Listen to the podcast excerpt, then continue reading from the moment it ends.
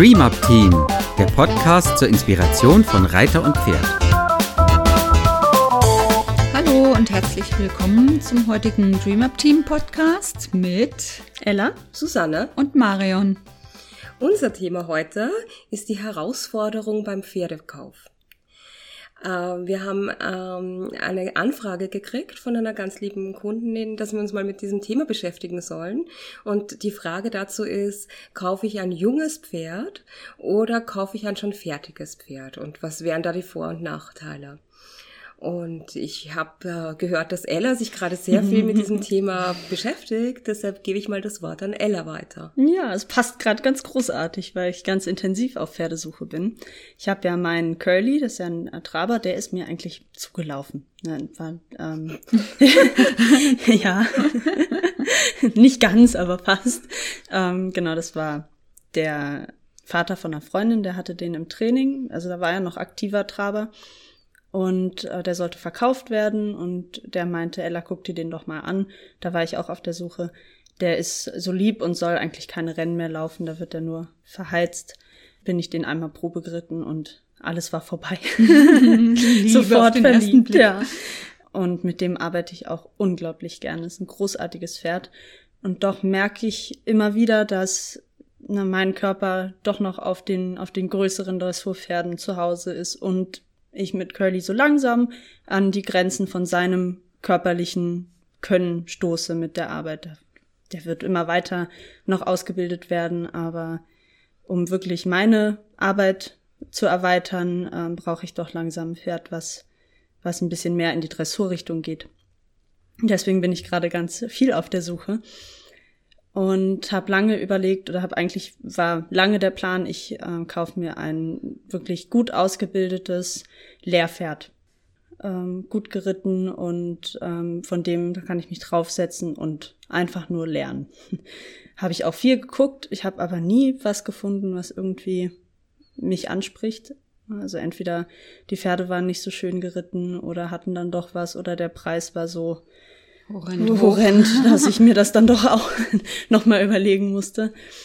Und jetzt seit ähm, vielleicht einem, zwei Monaten ähm, bin ich dann auf die Suche nach einem jungen Pferd gegangen. Also ich war ein ganz kleines, also ein Fohlen möchte ich gerade nicht haben, weil mir das dann zu lange dauert. Also suche ich so nach zweijährigen Pferden und habe jetzt auch eine gefunden, die mich sehr berührt. ist leider sehr weit weg, deswegen äh, ist das mit dem Angucken, haben wir jetzt auch gerade festgestellt, weil natürlich Susanne und Marion da auch mal mitkommen sollen zum, zum Gucken, doch etwas schwierig. Genau, aber die finde ich echt äh, sehr toll. Mhm.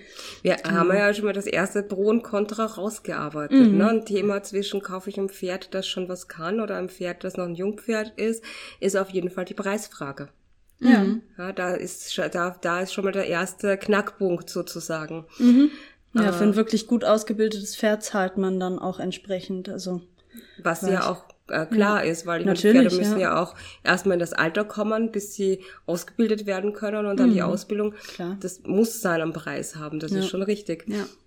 Aber natürlich als Pferdekäufer muss man sich überlegen, was ist jetzt im Moment das Richtige für mich. Mhm. Und beim Preis würde ich gern dazu sagen, dass ähm, Vorsicht geboten ist, wenn man sich denkt, ja, ich spare mir das Geld und kaufe ein, ein Jungpferd. Ähm, wenn man dann selber nicht so erfahren ist, dann gibt man am anderen Ende sehr viel Geld auf, um seine eigenen Fehler zu korrigieren. Mhm, ja. Ob das nachher beim Tierarzt ist oder mit anderen Trainern.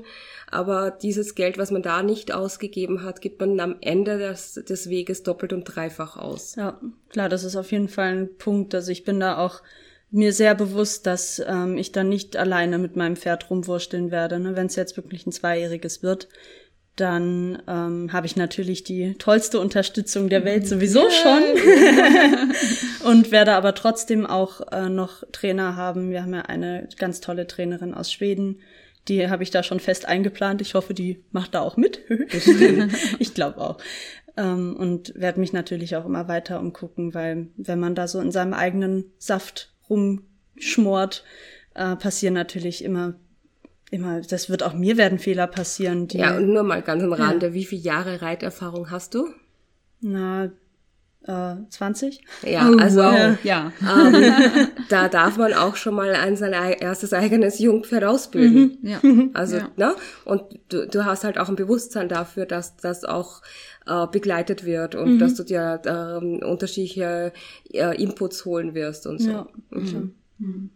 Genau, und auf der anderen Seite steht dann natürlich dieser große Traum, den denke ich fast jeder schon mal hatte, oder? So ein, so ein kleines oh, Fair, ja, ein Fohlen zu kaufen und ähm, dann wirklich von Anfang an äh, Freundschaft zu schließen. Und na klar ist die Verbindung dann auch nochmal eine ganz andere, wenn man so ein junges Pferd hat, ne? Und dann mit äh, das zusammen ausbildet.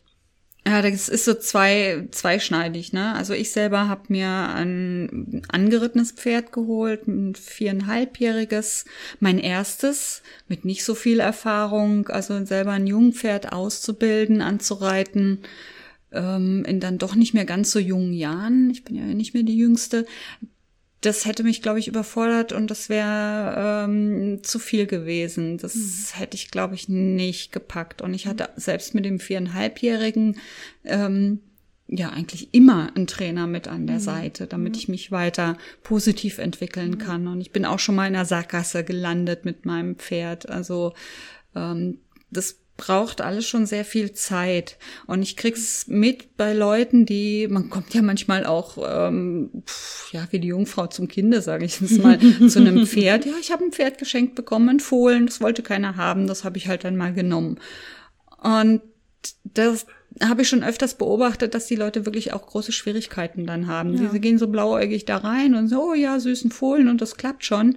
Und wenn es Fohlen halt dann nicht so will oder so mitmacht, wie man sich das vorstellt, äh, und man selber noch nicht so eine Erfahrung hat, um damit dann umgehen zu können, dann kann es sehr schnell zum Frust, im Frust enden. Mhm. Also ja, das, das denke ich ist ein langer, auch, langer ja, Weg ja. und ähm, wirklich auch äh, mit intensiver Betreuung, mhm. mit Hilfe von außen, mit finanziellen ähm, Einlagen, die man dann tatsächlich machen muss auch. Das ne? ist der, ne, der zweite äh, Punkt, hätte ich jetzt auch gesagt, ist die Zeit. Du mhm. hast, wenn du, wenn du ein ausgebildetes Pferd kaufst, kannst du ja, ne, dann kommt das Pferd an und dann hüpfst du drauf und dann geht's los. Ja, genau. Und mit einem jungen Pferd, also zwei Jahre, ich rechne schon damit, dass ne, das Pferd kommt ein halbes Jahr an, dann machen wir ein bisschen Touch und äh, Tellington-Arbeit, Bodenarbeit und auch noch ein Punkt für mich ist eben, dass ich wirklich warten möchte, bis das Pferd ähm, ausgewachsen ist oder ja. auf jeden Fall so weit ausgewachsen ist, dass es ähm, gut reitbar ist, ohne körperliche mhm. Schäden im Alter davon zu tragen. Mhm. Also ich rechne schon noch mit zwei bis drei Jahren, bis ich dann auf diesem Pferd sitze. Das muss man auch ja. mit einberechnen, dass es ja. natürlich, wenn man ein Reitpferd haben will, nicht so sinnvoll ist, ein junges Pferd zu kaufen, ja. weil da wird, wird die Geduld dann schon auf die Probe gestellt.